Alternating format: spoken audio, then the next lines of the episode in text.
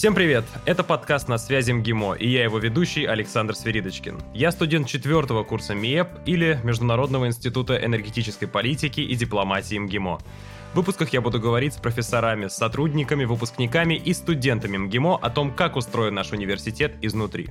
В новом сезоне подкаста мы будем говорить о том, как проходит учеба у студентов, как устроены спорт и внеучебная деятельность, где работают выпускники МГИМО и как взаимодействуют между собой студенты из разных стран. Начался учебный год, и мы сразу захотели поговорить с первокурсниками о том, как проходят их первые недели в ВУЗе, как встречает их наш ВУЗ и что они думают об обучении здесь. И сегодня с нами на подкасте студентка первого курса факультета «Международное право и юридическое обеспечение международного энергетического сотрудничества» Софья Новикова. Привет, Сонь. Всем привет. И также студент первого курса факультета «Международные отношения и энергетическая дипломатия» Егор Мусихин. Привет, Егор. Доброго вечера. Во-первых, поздравляю вас с началом учебного года. Мы все этого долго ждали. Кто-то ждал меньше, кто-то ждал больше. У кого-то диплом, ну, а кто-то только поступил, и впереди очень много интересного. Вы только окунулись в жизнь университета, первые пары. Ну, и для того, чтобы сразу познакомить наших слушателей с вами, я хочу задать такой вопрос. Вообще, расскажите немного о себе и почему поступили именно в МГИМО. Вот ты, Сонь. Я поступила в МГИМО с помощью Олимпиады «Умницы и умники». Я являюсь одним из победителей 31 сезона. Родом я из Сибири, из города Ханты-Мансийска. И в МГИМО я попала абсолютно случайно, потому что ровно до съемок финала Олимпиады я думала поступать в другой московский вуз, потому что считала, что МГИМО для меня это что-то заоблачное, что-то нереальное. Я даже запрещала себе мечтать о том, что я выиграю, даже во время прохождения каждого из э, туров Олимпиады. Но теперь я здесь, и я очень рада, то, что то, о чем я, повторюсь, запрещала себе мечтать, вот осуществилось, и я могу учиться МГИМО. Да, это очень круто. Я помню свое поступление. Я тоже, честно сказать, не верил в то, что это вообще реально поступить в МГИМО. И изначально я не хотел поступать в МГИМО, я даже не рассматривал для себя такую перспективу. А потом как-то раз мы с моим другом приехали поиграть на теннисных кортах, которые есть у нас во внутреннем дворе. Кто знают, избранные ребята, потому что они такие закрытые. Вот, и мы приехали, я посмотрел на ребят, вообще посмотрел на университет, на обстановку, на атмосферу, которую там, и думаю, надо туда поступить. И вот начал штудировать ЕГЭ. У меня нет таких достижений, как у ребят, я не выигрывал Олимпиады. Вот, я просто решал пробники на решу ЕГЭ и э, надеялся, что мне хватит этих баллов, и их хватило. Но у нас сегодня просто у ребят одно достижение круче другого. И, э, Егор, расскажи, пожалуйста, немного о себе и почему ты выбрал МГИМО и самый наш флагманский факультет международные отношения. Что ж, на самом деле очень забавно то, что я тоже изначально не планировал поступать в МГИМО, как-то его даже не рассматривал особо, и это было не то, что спонтанно, это было продуманное решение, но продумано какие-то в короткие сроки уже в самом конце. На самом деле последние годы школьные я вплотную занимался больше историей, где-то с класса 9 уже все силы уже отдавал на это, и я дважды призер Всероссийской олимпиады школьников по истории, ряда перечных олимпиад, и, собственно, именно по ней я поступал в МГИМО. Ну, это правда было затратное, конечно же, дело, и подготовка, и обучение, и во многом я хотел изначально на ИСТФАК, вот. Но выбрал я МГИМО в первую очередь, конечно же, из-за того, то, что я хотел поменять немного все, что меня окружает, и выдвинуть себе определенный вызов, нечто новое. Поэтому я выбрал МИЭП, нечто энергетическое, экономическое, то, с чем я раньше не соприкасался, тоже нечто новое для меня, и арабский как язык, которым я буду заниматься все следующие четыре года как минимум, как то, что кажется совсем уж далеким, чужеродным таким и загадочным. Вот, пожалуй, что так. А родом я из Екатеринбурга, и там 10 лет школьных как минимум я провел, уже 11 класс я перевелся в Москву, и здесь в школе при Центре биологического мастерства уже обучился последний год. Здорово, слушайте, ну не устану сегодня повторять, у ребят достижения просто фантастические. Расскажите, пожалуйста, вообще, насколько сложно готовиться к Олимпиадам и вообще вы успевали отдыхать, когда вы это делали? Готовиться к Олимпиадам сложно, но интересно. За последние полгода, когда прошла наша Олимпиада «Умницы умники», я начала анализировать, что вообще со мной произошло, и я поняла, что я благодарна этому опыту, потому что за время подготовки я не только нарабатывала себе очки, чтобы пройти МГИМО, но и я сама училась. Я во время подготовки узнала много нового. Но, опять же, это было тяжело, нужно было читать большое количество литературы. Я помню то, что однажды на подготовку к полуфиналу я прочитала трижды книгу размером в 500 страниц, чтобы хорошо запомнить биографию Островского. Но оно того стоило. Как я отдыхала. Мои коллеги находили время отдыхать, я не находила время отдыхать. И я очень себя виню и призываю всех, кто готовится к ЕГЭ, и к Олимпиадам, надо кроме Олимпиад еще жить. Но у меня такого не было. Я могла себе позволить просто поспать больше четырех часов. И это было для меня верхом блаженства. А откуда ты брала мотивацию, чтобы это делать? Это очень такая трогательная история. Моя прапрабабушка Зинаида Аксентьева, она была советским ученым. И моя бабушка, которая является ее внучкой, очень трепетно хранит память о ней. И у меня в семье привили то, что альма-матер — это очень важно. Нужно получить достойное образование прежде всего. И я понимала, за что мы боремся в этой Останкинской телестудии, и я сидела и просто тут работала, потому что сформировали в детстве то, что нужно получить хорошее образование, и оно дает ключ ко всем возможностям. Поэтому представляла себя через 10 лет успешной, и думаю, читаем 500 страниц еще раз. Нет, ну это круто. Умницы-умники — это вообще высший пилотаж. Егор, скажи, пожалуйста, ну а ты откуда брал мотивацию и как ты стал призером аж дважды? Ну, сейчас я преподаю в нескольких онлайн-школах в сборной Москвы по истории, ну, олимпиадную историю, и вот своим как раз-таки ученикам я рассказываю свой опыт тоже, говорю о том, то, что, ну, тут два пути должно быть у такой подготовки. Это или если у тебя есть какая-то конкретная цель, ну, я не знаю, самореализация, или поступление в ВУЗ, хотя это несколько, конечно, скучно и так занудно. Или второе, это если тебе правда нравится то, чем ты занимаешься, ты горишь этим, и ты готов уже вкладывать все время на подготовку, потому что это, конечно, очень затратно. Это затратно физически и морально, конечно. Тем более, если, допустим, ты готовишься в регионах, и у тебя нет какой-то колоссальной поддержки, нет, допустим, какой-то комьюнити, общества, в котором тебе будет комфортно чувствовать себя во время всех этих проблем. Где-то примерно вот в начале зимы обычно начинаются какие-то такие уже проблемы, потому что ты готовишься, готовишься уже долго, и ты не знаешь, будет ли какой-то результат или нет, вот возникают какие-то вопросы. И вот у меня это был, конечно, больше второй путь, мне это правда очень нравилось. Я говорю, что долгое время вообще задумывался о карьере типа ученого, ученого, историка, профессионального, и это больше было, конечно, из интереса. Ну да, я тебя прекрасно понимаю, потому что мотивация вещь вообще достаточно сложная. С одной стороны, вообще мало людей, у которых она есть, у которых есть какие-то амбиции, а люди, которые могут на протяжении долгого времени сохранять свою мотивацию и амбиции, это вообще какие-то вундеркинды, как раз которые поступают на бюджет МГИМО. Теперь э, процесс поступления позади, вы уже поступили в университет, уже познакомились с ребятами, прошли первые пары, наверное, были в шоке от количества домашних заданий, хотя вы и так много делали. Ну, скажите, что было самым ярким за эти дни и вообще как ваши первые впечатления от МГИМО? Наверное, я скажу банальность, но пока самым ярким было вручение студенческих билетов и лекция Лаврова. Но мне очень понравилось э, думать о том, то, что когда мы вошли в эту рутину, в этот обычный учебный ритм, мне нравится сам процесс, как проходит наш день, как мы с моей академической группой приходим на лекцию, приходим на семинар, потом мы все дружной толпой идем обедать. Все это проходит в такой приятной и уютной обстановке. И, наверное, при всем уважении к тем двум мероприятиям, о которых я сказала ранее, вот эта вот сама рутина, мне она очень нравится она перекрывает абсолютно все, что было до этого. Хорошо, что ты упомянула про Сергея Викторовича выступление, потому что это такая добрая традиция нашего университета, но у нас я не знаю, вы познакомились уже ребята или нет, вы только застали некоторые. У нас очень большое количество традиций в университете. У нас универ, с одной стороны, очень быстро развивается. У нас мы записываем подкаст, у нас есть много новых проектов, флагманские мероприятия. С другой стороны, в некоторых вещах мы остаемся консервативными. Впереди много-много всего, но о каких традициях, помимо выступления Сергея Викторовича, вы уже успели узнать? Я успела узнать и попробовать на себе практику Welcome Day. Это было ровно за день до финала «Умников». Я приехала, зарядилась мотивацией, и на следующий следующий день мы пошли на съемки. А остальных традициях я пока, к сожалению, еще не знаю. Мне нравится атмосфера внутри вуза.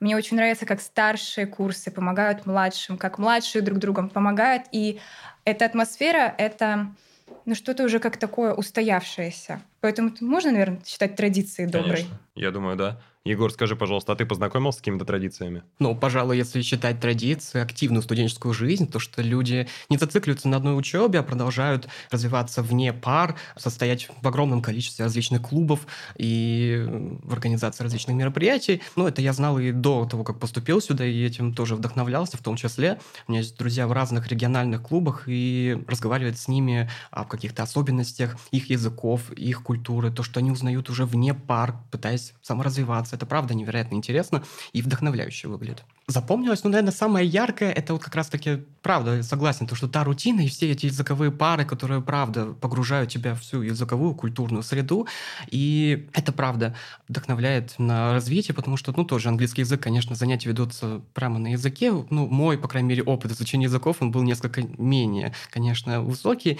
и у нас интегрировался русский язык, как-то было намного комфортнее в этом случае. Но эти проблемы, они стремятся к развитию, конечно, нашим, по крайней мере. Но это, конечно, если говорить о каком-то таком более глубоком, если чисто формальном, в любом случае, когда мы приходим в какие-то учреждения, не знаю, институции и так далее, мы встречаемся с нечто более форменным, архитектурным, и ну, зданием ГИМО, которое представляет собой такой колоссальный архитектурный лабиринт, по которому ты пытаешься выбраться, пойти в нужное направление. В первое время, конечно, это ты чувствуешь себя таким маленьким в этом огромном здании, пытаешься выйти из толпы, пойти в нужное направление. Это, правда, такой интересный опыт ориентирования на местности. Но со временем, конечно, ты быстро привыкаешь, и уже, например, возвращение в МИЭП, в свой уже раздел, уже как-то очень чувствуется по-домашнему и комфортненько. Да, вот то, что ты описываешь, я очень часто слышу это от первокурсников касательно языковых пар, что дается такой уровень, его сложно поддерживать, но на самом деле это только первое время, то есть ты потом разгонишься, ты будешь жить вообще в этом уровне языковой подготовки и так далее, и зато потом когда ты там будешь на рынке труда или еще где-то, как раз-таки этот уровень будет отличать тебя и отличает вообще всех выпускников МГИМО от других кадров на рынке, что очень важно. И работа в темпе – это невероятно, тем более в наше время, когда каждая минута на счету. В прошлом сезоне у нас был выпуск с деканом факультета международной журналистики Ярославом Львовичем Скворцовым. Невероятный выпуск получился. До сих пор я слышу большое количество позитивных рецензий, и Ярослав Львович рассказал огромное количество историй. И выпуск этот был про мифы МГИМО. Вообще очень интересная тема, и когда я поступал, у меня лично было большое количество мифов МГИМО, которые некоторые разрушились, какие-то подтвердились и так далее. Но в основном вот Первое, хотя я уже 4 года учусь здесь и понимаю, что оно не так, точнее, не совсем так, потому что, безусловно, в нашем университете учатся элиты, но это элиты, которые работают, которые хотят сами пробивать себе путь вперед и так далее, дальше идти. Вот, э, но многие думают, что у нас учится только прям золотая молодежь и что у нас учеба невыносимо сложная, и что у нас после университета дорога только в МИД, и нигде больше работать нельзя. Скажите, пожалуйста, вот, Соня, с тебя начнем. Что подтвердилось? Прежде всего, я бы хотела, это для меня очень важно, что свой первый орден я получила, когда в Ариапаге сидел Ярослав Львович. Очень ему благодарна за то, что он мне тогда помог. А насчет мифов, на самом деле я не верила в них, потому что это уже настолько стало банальным, то, что МГИМО учится только золотая молодежь, МГИМО очень тяжело. Я посмотрела на свою академическую группу, абсолютно такие же, как я, ребята. У нас э, абсолютно такие же интересы, цели, планы. Очень приятно и комфортно с ними общаться. А вот что подтвердилось, то, что учиться действительно тяжеловато. Потому что я потратила на свое первое домашнее задание по языку 4 часа. И тогда я задумалась, что, ну, я немножко переоценила свои силы.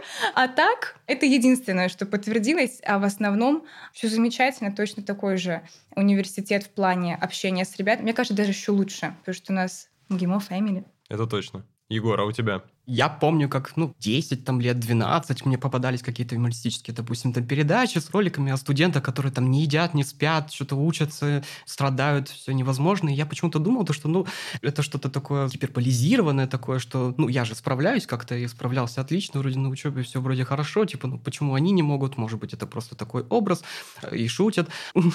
Но вот это, это, конечно, да, немножко подтвердилось, хотя это есть своя эстетика в сидении, допустим, в начале третьего за учебу, учебы, там, с этим арабским, с включенной лампой, когда темно, это, конечно, есть, конечно, какая-то своя красота и эстетика.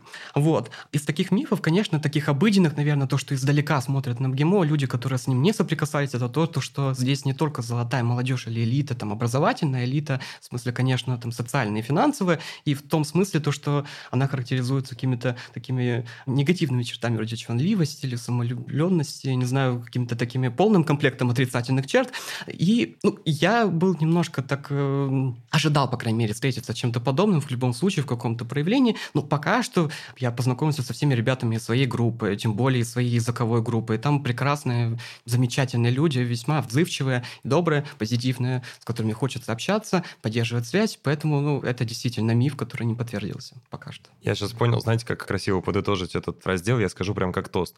В нашем университете вся молодежь золотая. Но не потому, что она разбрасывается золотом, а потому что она сама на вес золота. И следующее, про что я вас очень хотел спросить, сейчас э, вообще и Россия, и наш университет очень активно разворачивается в сторону африканского континента. У нас много новых программ с другими университетами.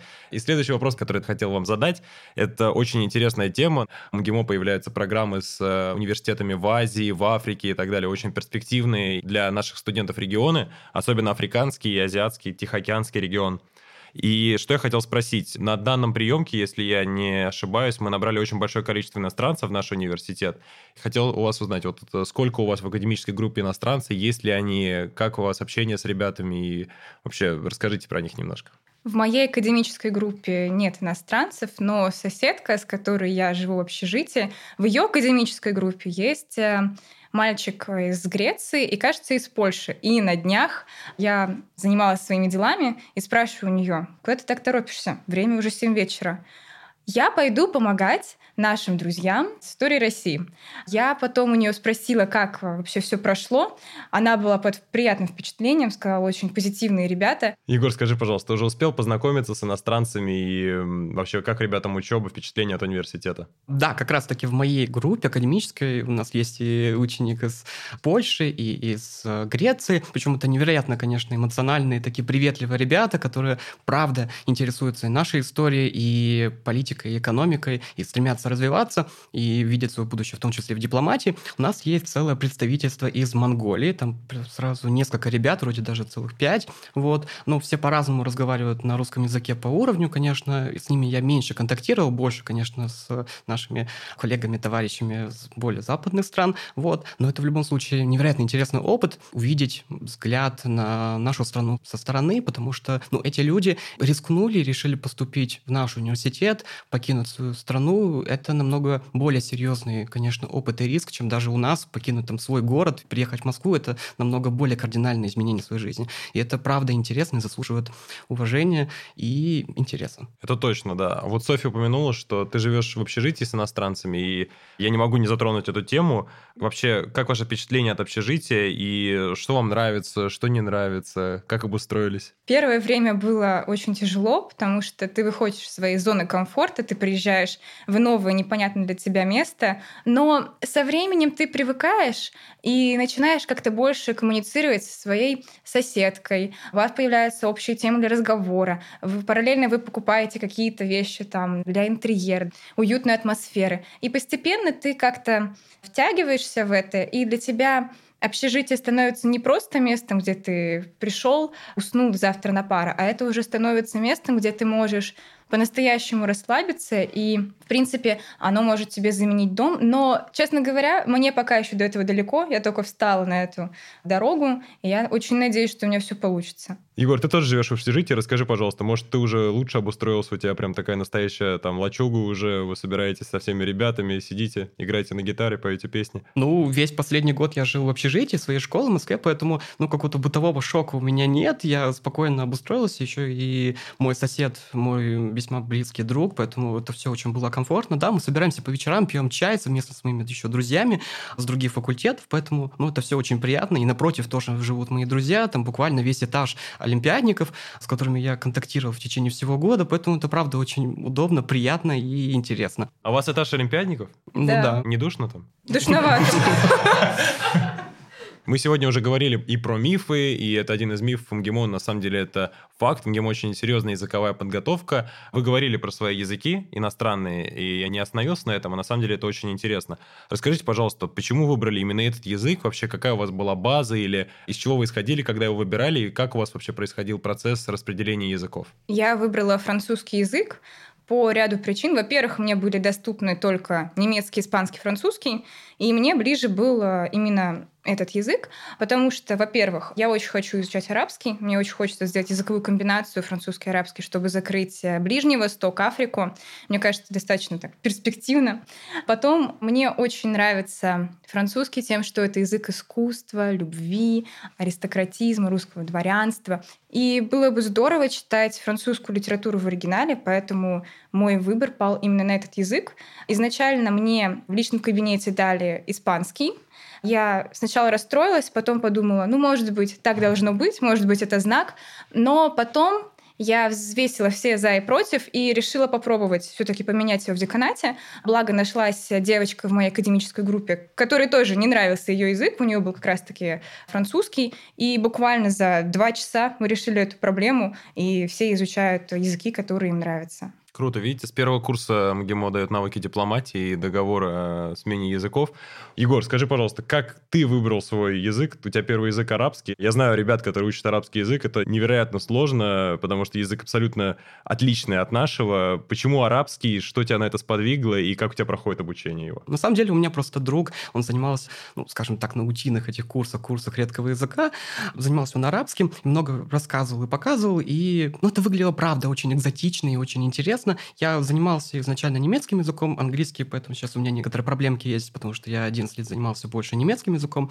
И в комплекте немецкий, английский, ну, брать больше регион европейский, какой-то брать французский, это было бы несколько, ну, стандартно, я не знаю. А здесь все-таки необычный опыт, мне хотелось получить именно его. Поэтому я выбрал арабский. Во многом, на самом деле, я поступил на МИЭП именно из-за того, что на нашем факультете больше идут навстречу студентам при выборе языков, и, ну, всем моим знакомым, по сути, дали те языки, которые они хотели. Видите, у нас три студента МИЭПа сидят, и поэтому мы просто не можем не похвалить Международный институт энергетической политики и дипломатии МГИМО и высказать благодарность нашему деканату, директору института, потому что нам всегда идут навстречу, и в вопросах не только языков, у нас и практика, вот э, я сейчас был на третьем курсе, у нас была летняя практика, ребятам очень сильно помогают с практикой, с трудоустройством, если есть какие-то скидки, дают возможность получить, то есть в этом плане все очень здорово, и очень сильно я благодарен нашему институту, уже будучи на четвертом курсе, а ребята поручились только две недели, уже благодарны. Ну, мы поговорили про учебу, про процесс поступления. Все-таки жизнь учебы не ограничивается, и тем более в нашем университете огромные возможности для занятия и творчеством, и спортом, и продолжать. И насколько я знаю, Софья, ты занимаешься бальными танцами, еще и поешь, правильно? Да, это верно. Скажи, пожалуйста, ты уже узнавала, какие секции, курсы есть в МГИМО, и планируешь ли ты выступать куда-то? Я узнала от э, старших курсов о юридическом клубе МГИМО, и я узнала о секциях, которые может поменять место физкультуры. И юридический клуб, я бы хотела туда вступить, потому что, во-первых, это мой профиль, я будущий юрист, а во-вторых, я посмотрела, какие мероприятия проводит э, эта организация, мне безумно стало интересно, например, там парламентская модель или модель ООН. У меня никогда не было такого опыта, и хотелось бы хотя бы одним глазком посмотреть, что там происходит. А про секцию, мне кажется, обычная физкультура — это, конечно, легкий путь, но немножечко скучный. И мне бы хотелось попробовать попробовать какую-нибудь секцию, например, легкую атлетику, потому что мне все говорили, что во время учебы, когда ты студент, очень важно оставлять время на спорт и не забывать про него. На самом деле, да, у меня ситуация немножко другая. Я занимался большим теннисом очень долгое время, и когда поступил в университет, сразу пошел в сборную МГИМО, меня приняли, посмотрели, как я играю, решили взять. И я, на самом деле, был просто в шоке от уровня ребят, которые ходят к нам в секцию. То есть я-то думал, что я там приду, я еще всю жизнь в теннис играл, там а на левый буду играть. На самом деле нет. У нас были там такие матчи и турниры между собой мы устраивали, это было очень круто. И мало того, что я просто не то, что поддерживал уровень, я его еще и немножко увеличил, потому что мы одно время мы очень много тренировались. В общем, в нашем университете, правда, есть большое количество возможностей для этого. Ты сказала про мероприятие юридического клуба, типа парламентской модели и еще чего-то, но ты же еще и поешь. У нас есть творческие различные объединения и вообще такая организация, как Студенческий союз. И если ты знаешь, в прошлом году проводили мероприятие весной, оно называлось МГИМО Старс. Это было большое мероприятие, я про него даже немножко расскажу, я думаю, нашим слушателям будет интересно. Вообще, это было первое в истории планеты Земля, я не постесняюсь сказать, такого типа мероприятия. Это был концерт студентов МГИМО со звездами. У нас был э, Five Star Family, э, Авраам Руссо, Хабиб, и ребята пели, были безумно довольны, и вообще они познакомились с своими кумирами, не то, что просто там познакомились, взяли автограф и так далее, а сделали с ними целый номер, то есть было что-то невероятное. Я тебе крайне рекомендую принимать участие в таких мероприятиях, потому что помимо бальных танцев ты еще и э, полностью можешь себя реализовать в вокале, потому что у нас огромные возможности в этом плане для студентов. Учеба в университете, внеучебная деятельность – это все здорово, но что у вас вообще происходит после пар? Есть ли какое-то взаимодействие между факультетами и вообще как социализируется между тобой студент МГИМО? Егор, скажи, пожалуйста. Ну, в моем случае, конечно, у меня и так вот достаточно большое количество знакомых МГИМО из олимпиадного всего движения, поэтому здесь социализация, конечно, намного легче, просто мы общаемся друг с другом, они на разных факультетах, в основном, конечно, это МО-РЕК, допустим, или МО-МО, и, конечно, МИЭП, да, но в любом случае взаимодействие, ну, конечно, мы ходим вместе гулять, допустим, но это больше в будние дни какие-то бытовые моменты, которые, конечно, вряд ли заслуживают какого-то внимания, но именно в этих мелочах самые интересные какие-то общие моменты и встречи. По выходным, да, мы встречаемся, вместе гуляем, ходим на какие-то, допустим, выставку мы запланировали сходить, так что, да, пытаемся вести активные встречи. Здорово. Софья, скажи, пожалуйста, а у вас как с этим? У нас после пар очень мало активности, мы больше взаимодействуем во время обедов или во время перерывов, но когда мы уличаем какой-нибудь момент, мы очень любим ходить в ближайшие заведения рядом с университетом, чтобы всем было удобно после пар. И пока мы просто общаемся, еще знакомимся друг с другом, узнаем какие-то новости. Я понимаю, что на следующий вопрос будет ответить достаточно сложно, потому что вы только что прошли очень сложный этап э, поступления, а я тут уже говорю про окончание университета, получение диплома и так далее, но все-таки это важно, когда вы поступали, я думаю, вы задумывались об этом, кем вы себя видите после окончания университета? Прежде всего, хотелось видеть себя крутым специалистом. Я бы хотела себя видеть не только юристом со знанием языков, но мне также было бы интересно работать, например, в энергетической сфере, что мне дает МИЭП. Это интересный симбиоз, мне кажется, получится энергетики и моего юридического образования, поэтому я в предвкушении и очень этого жду. Очень круто. Егор, а ты? Международные отношения, как сказал Сергей Викторович, работы не в проворот сейчас у дипломатов. Что планируешь делать после окончания университета? Я думаю, это вопрос из той серии, что и, ну, если брать категорию раньше, это куда ты будешь поступать, и категорию позже, когда ты женишься и заведешь детей, вот примерно таких вот нервных, бесячих немножко вопросов, которые все время все задают, разные категории просто людей. Прости. Вот.